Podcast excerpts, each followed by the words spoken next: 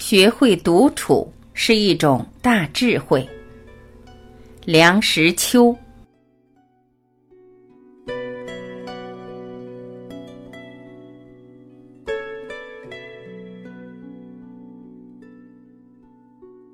寂寞是一种轻浮。我在小小的书斋里焚起一炉香，袅袅的一缕烟线笔直的上升，一直戳到顶棚，好像屋里的空气是绝对的静止，我的呼吸都没有搅动出一点波澜似的。我独自暗暗地望着那条烟线发怔。屋外庭院中的紫丁香树还带着不少嫣红焦黄的叶子，枯叶乱枝时时的声响可以很清晰的听到。先是一小声清脆的折断声，然后是撞击着枝干的磕碰声，最后是落到空阶上的拍打声。这时节，我感到了寂寞。在这寂寞中，我意识到了我自己的存在，片刻的孤立的存在。这种境界并不太易得，与环境有关，但更与心境有关。寂寥不一定要到深山大泽里去寻求，只要内心清静，随便在市禅里、陋巷里，都可以感觉到一种空灵幽逸的境界。所谓心远地自偏是也，在这种境界中，我们可以在想象中翱翔，跳出尘世的渣滓，与古人游。所以我说，寂寞是一种轻浮。在礼拜堂里，我也有过同样的经验。在伟大庄严的教堂里，从彩画玻璃透进一股不很明亮的光线。沉重的琴声好像是把人的心都洗掏了一番似的，我感觉到了我自己的渺小，这渺小的感觉便是我意识到自己存在的明证，因为平常连这一点点渺小之感都不会有的。我的朋友肖立先生不居在广济寺里，据他告诉我，在最近一个夜晚，月光皎洁，天空如洗。他独自踱出僧房，立在大雄宝殿前的石阶上，翘首四望。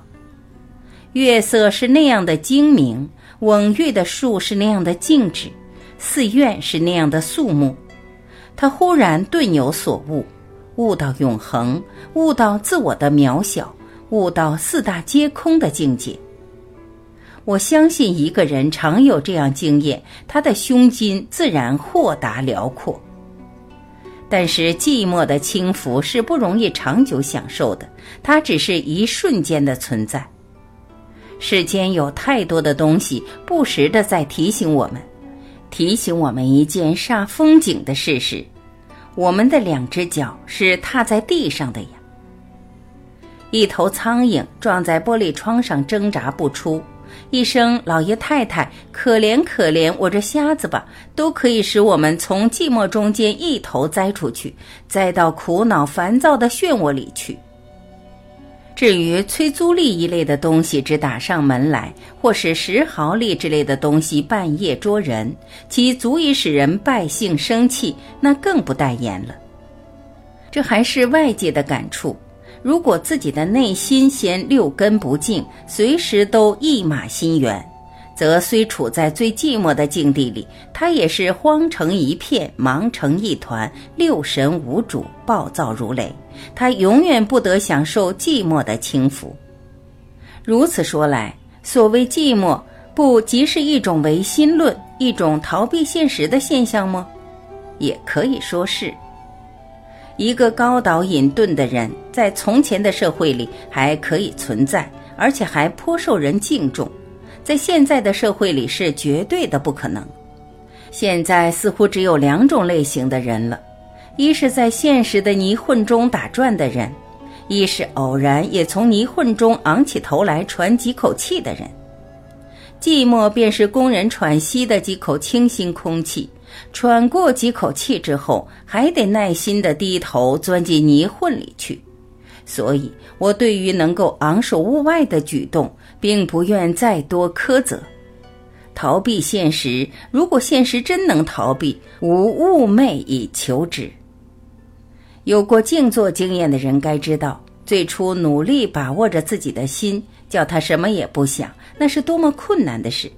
那是强迫自己忍于寂寞的手段。所谓参禅入定，全属于此类。我所赞美的寂寞，稍异于是。我所谓的寂寞，是随缘偶得，无需强求。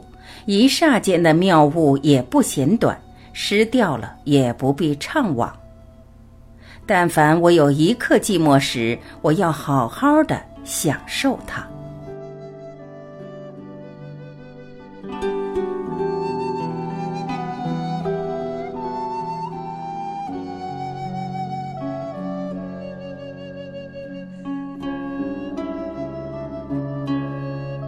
感谢聆听，我是晚琪，我们明天再会。